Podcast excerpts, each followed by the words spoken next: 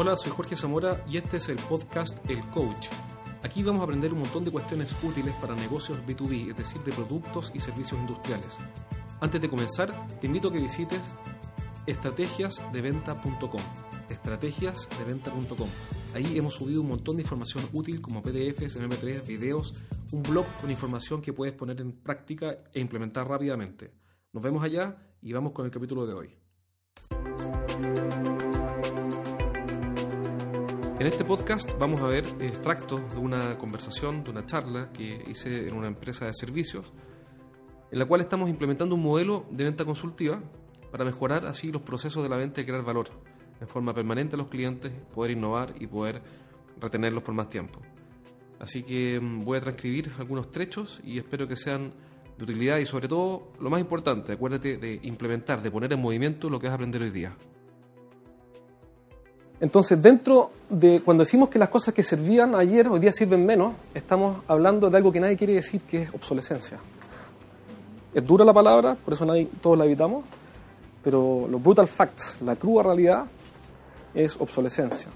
No quiere decir que no sirva para nada, sino que cuando una cosa deja de tener el, el éxito que tenía hace un tiempo atrás, tenemos una práctica obsoleta, más o menos obsoleta. ¿Se entiende, no?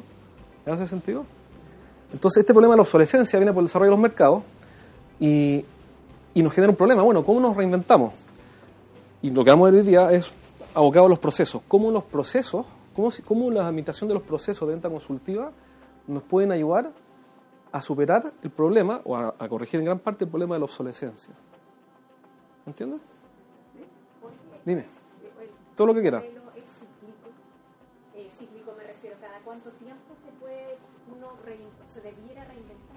Es una excelente. Es una súper buena pregunta. Mira, la respuesta es súper simple y la verdad es que la misma, algo recién con alguien estaba hablando con, con la ANE sobre la necesidad de reinventarse. La, la, única forma de reinventarse, y ahí está el gran secreto que es evidente, es súper, súper simple, es sencillamente preguntarle a los clientes cómo los hacemos felices. Lo que pasa es que eso, al final, en el correr del día a día nunca lo hacemos.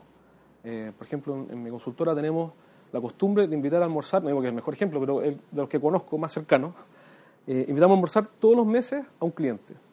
Y le preguntamos, vamos con cuerno, yo con mi cuerno, y va a Marcela conmigo, y a, a veces otra persona, y decimos, oye, ¿qué te parece el servicio que tuvimos este mes? ¿Cómo nos califica? Mira, estuvo bien esto, pero me gustaría mejorar algunas cosas. ¿Qué te gustaría mejorar? Mira, esto, ¿en qué deberíamos mejorar nosotros además de eso? ¿Cómo te podemos ayudar? ¿En qué otras cosas deberíamos estar ayudándote? ¿Qué cosas tú esperabas y que no hemos cumplido? Y obviamente lo que escucho no siempre me gustan. A mí me encantaría que me tiraran puras flores, pero no siempre me tiran flores.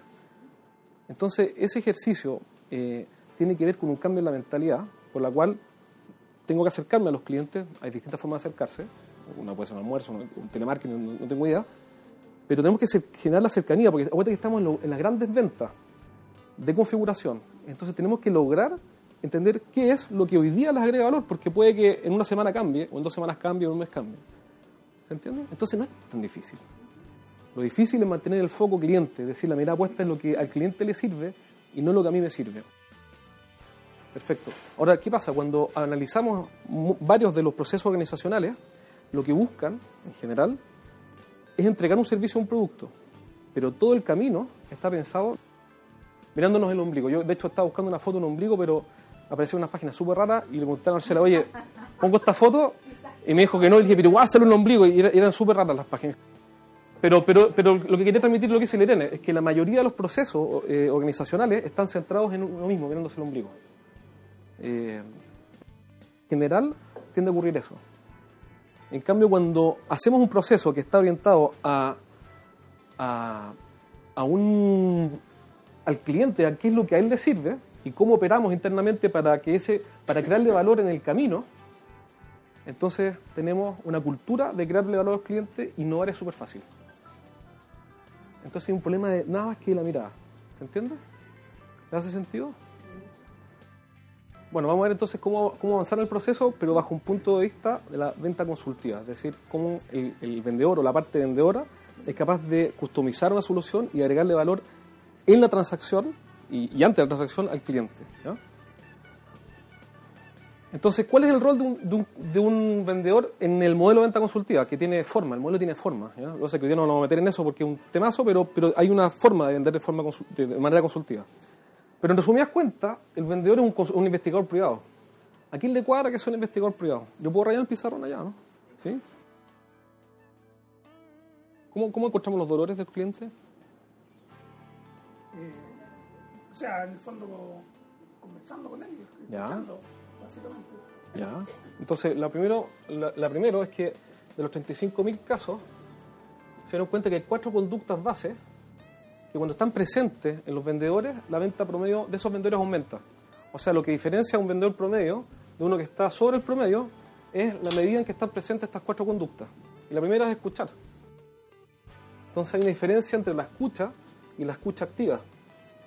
Entonces el problema es que si yo no escucho a mis amigos, a quienes quiero, ¿escucharé a los clientes? ¿Que no los quiero? O sea, o, por lo menos no tengo el afecto, no es que no los quiera, pero se entiende, no tengo el afecto de la relación.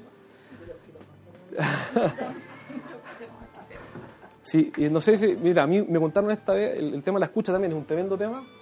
Eh, en Chile tenemos investigadores que se han dedicado a esto, dos personas, no, con nota uno y Marcial Lozada.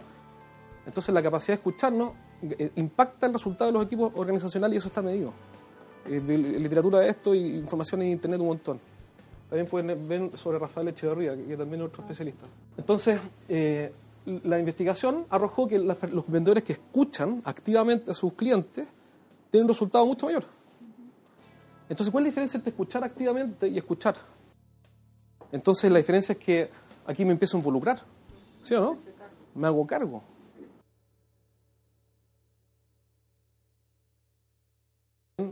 Hacerme cargo, leer entre líneas y escuchar con empatía. Y uno se hace cargo cuando le doy la posibilidad al mensaje que me impacte. Si yo parto de la base que cuando converse con la María José no voy a aceptar lo que ella me quiere decir, no estoy escuchando, porque no, me, no le doy la posibilidad al mensaje de la María José de que me impacte. Si le doy la, la, legítima posibilidad de que me impacte el mensaje, me hago lo que yo tenga que cambiar y desdecirme y, y lo que sea, estoy escuchando, pero si parto de la base, hoy tengo dos minutos para escuchar a José, la despacho, porque en realidad me da las puras casas de pescado, y, aunque le sonría y la, oiga, no la estoy escuchando.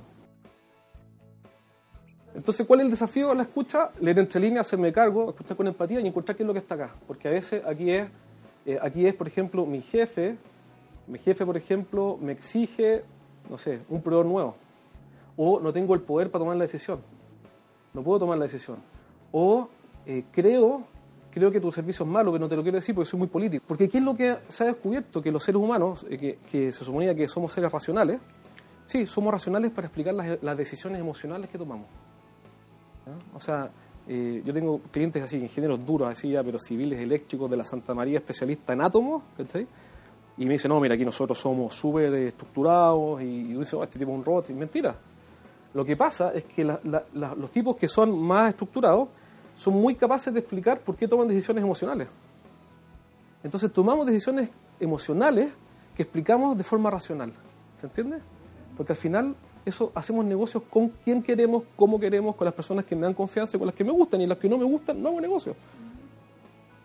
Entonces las personas no somos un, computador, somos personas que tomamos decisiones, explicamos racionalmente eh, lo que sentimos. ¿Se entiende? Ahora, Vamos a la segunda, a la segunda conducta. Si, si, escuchar es importante, ¿cuál podría ser la segunda? ¿Qué otra cosa tengo que hacer para investigar? Porque estamos en el investigador privado. ¿Qué otra cosa debería hacer para, para preguntar? preguntar?